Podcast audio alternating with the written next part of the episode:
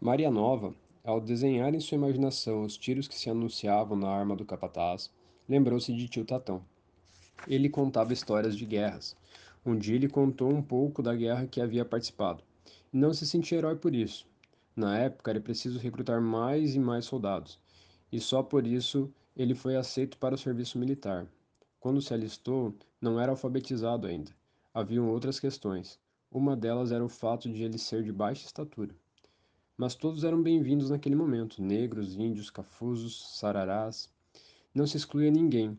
Naquela circunstância, a pátria era de todos.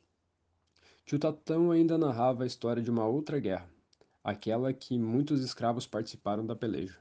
Foram com a promessa de que, quando voltassem, ganhariam a liberdade. Guerrear foram, havia promessa de euforia. Muitos negros morreram na época, e os que voltaram puderam perceber que a conquista da liberdade pedia não somente a guerra de que eles haviam participado, mas uma luta muito particular, a deles contra a escravidão. Pedro da Zica caiu ensanguentado no chão. Ainda teve tempo de gritar: Miserável! Capacho de branco! Porco! Zé Meleca guardou a arma e saiu pisando duro, feito patrão. Mas quem pôde ver de perto, quem teve tempo de ver os olhos dele, Viu uma nuvem de medo, de remorso talvez. Ele não era burro. Sabia que estava em uma situação emprestada. Sabia que estava sendo usado. Sabia que não era o patrão. Sabia que era um miserável mesmo. Acabava de matar um homem, um irmão, a mando do coronel por uma questão de terras. Com a morte de Pedro Zica, a ferida começava a sangrar, e ainda muito sangraria. O homem estava ali para fazer a ferida sangrar até onde fosse preciso. Os companheiros cobriram Pedro da Zica com um pedaço de pano branco e acenderam uma vela.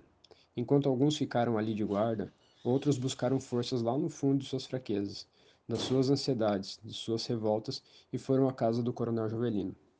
Não havia dúvida, Pedro da Zica havia sido assassinado a mando do coronel. Havia muito tempo a contenda existia. Já os avós do coronel queriam tomar as terras dos avós de Pedro da Zica. Terras tão boas, tão vizinhas da fazenda.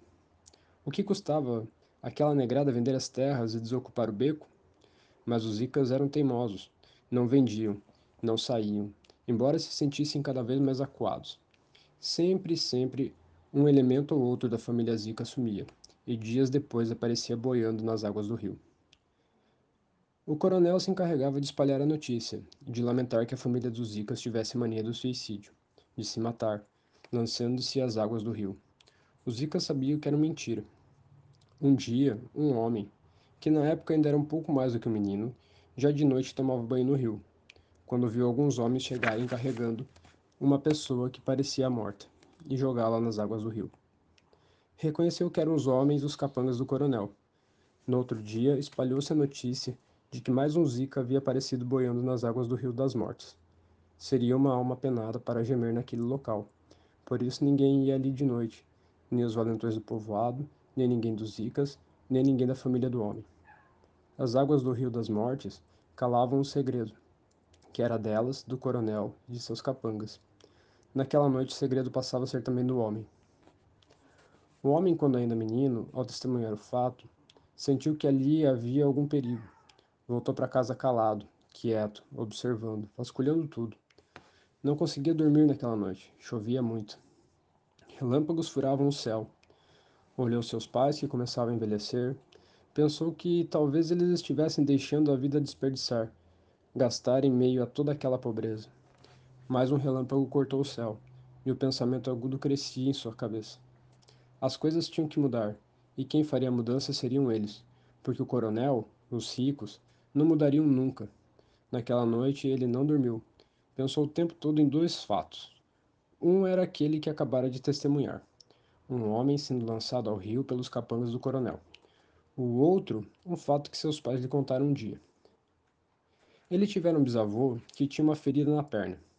A chaga comia-lhe não só a carne, mas também os ossos, tornando-se mais um sofrimento que o acompanhava pela vida fora. Já velho, inútil para o trabalho, peso morto, ficava sentado e a ferida exposta aos mosquitos. Além do cheiro e da dor, sempre que o senhor moço passava por ele, fazia questão de chutar a ferida do velho. Ele gemia, ui, ui, ui, senhor moço. Depois de muitos anos, Uma ferida apareceu na perna do senhor moço, na mesma perna, no mesmo lugar. De nada valeu todo o tratamento, todo o cuidado, nem médicos, nem garrafadas, nem rezas de preto velho. A ferida sangrava, fedia e comia a perna do senhor moço. Os negros diziam que era castigo de Deus e ficavam felizes, porque tinham um Deus que se vingava por eles e que um dia lhes daria o reino dos céus.